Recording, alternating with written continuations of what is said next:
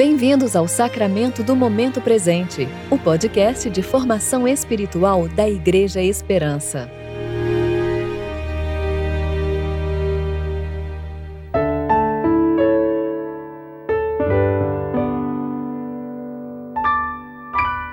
Hoje é quarta-feira, 6 de abril de 2022, tempo de reflexão do quinto domingo da quaresma.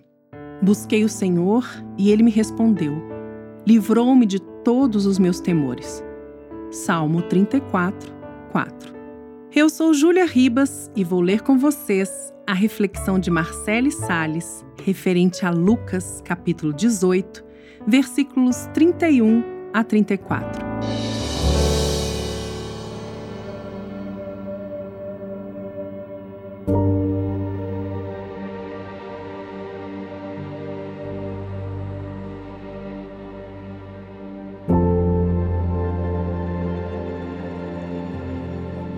Tomando consigo os doze, Jesus lhes disse: Estamos subindo para Jerusalém e se cumprirá com o Filho do Homem tudo o que foi escrito pelos profetas, pois ele será entregue aos gentios que haverão de ridicularizá-lo, insultá-lo e cuspir-lhe, e depois de espancá-lo, eles o matarão. Mas ele ressuscitará ao terceiro dia. Todavia, eles não entenderam nada disso. Essas palavras lhes eram obscuras e não compreendiam o que ele lhes dizia.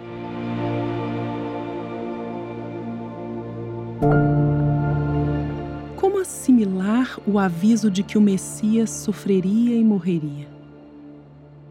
Sem sombra de dúvidas, é muito difícil reagirmos bem diante das frustrações, especialmente quando aguardamos glória e honra. Não é de admirar que os apóstolos tenham sido nocauteados pela dolorosa notícia da morte do próprio Deus. Pois era inconcebível pensar que Jesus amargaria tamanhas dores, contrariando todas as expectativas positivas que eles guardavam no coração. O fato é que desejamos felicidade e a concretização dos nossos sonhos. E imersos nesses anseios, rejeitamos verdades escancaradas. Dessa forma, não podemos julgar os primeiros seguidores de Jesus. No lugar deles, nosso comportamento não seria diferente. Nosso sintoma perante o anúncio do sofrimento não varia. Negamos. Como bem cantou o singular Gonzaguinha, ninguém quer a morte, só saúde e sorte. Quando estava no início da minha gravidez, Lembro que uma irmã foi usada por Deus para comunicar que minha filha nasceria especial. Adivinha minha reação? Fechei os olhos para aquelas palavras tão obscuras. Agi assim porque aquela revelação quebrava o altar adornado com meus sonhos perfeitos. Naqueles dias eu ainda respirava o cheiro suave da novidade de uma vida formando dentro de mim. Desejava apenas carregar uma criança linda e saudável. Só sei que senti muito desconforto. Não conseguia compreender a soberania do Pai de forma prática em minha vida. Deus estava sendo mais uma vez generoso comigo ao me preparar para momentos difíceis. Ele queria me alertar que o caminho não seria espaçoso e repleto de rosas conforme pintava em minha mente. Seria necessário caminhar por solos acidentados, nos quais, para nascerem flores, precisaria antes regá-los com lágrimas. Apesar das dificuldades eminentes, ele também me anunciava que estaria sempre a meu lado. Assim como o bom pastor apacenta suas ovelhas e carrega no colo a que amamenta. Meus irmãos, minhas irmãs, embora sejamos confusos e tardios para crer, jamais permaneceremos desamparados. Jesus Cristo nos reúne para comunicar Sua vontade, que muitas vezes parece obscura para nós.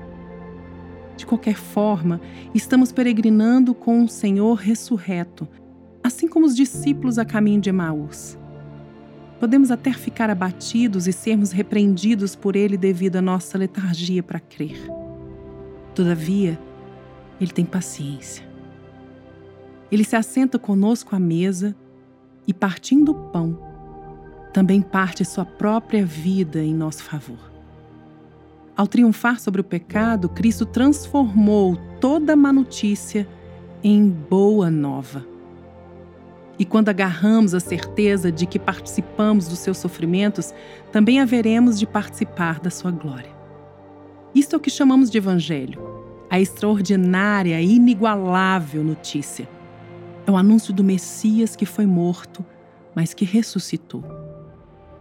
É a antecipação da calamidade mas que converte o túmulo fechado na imensidão da eternidade.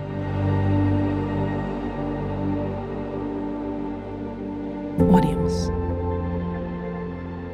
Jesus glorificado, em ti todo conhecimento está, toda a boa dádiva todo o mistério escondido antes da fundação do mundo.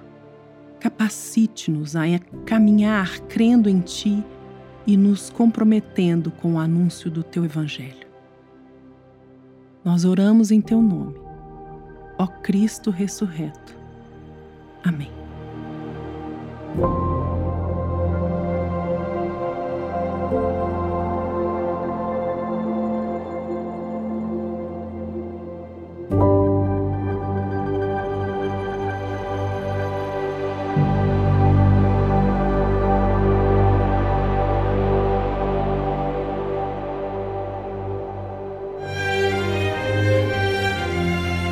Você ouviu o Sacramento do Momento Presente, o podcast de formação espiritual da Igreja Esperança. Que a palavra de Deus habite ricamente em seu coração e preencha sua vida com sabedoria.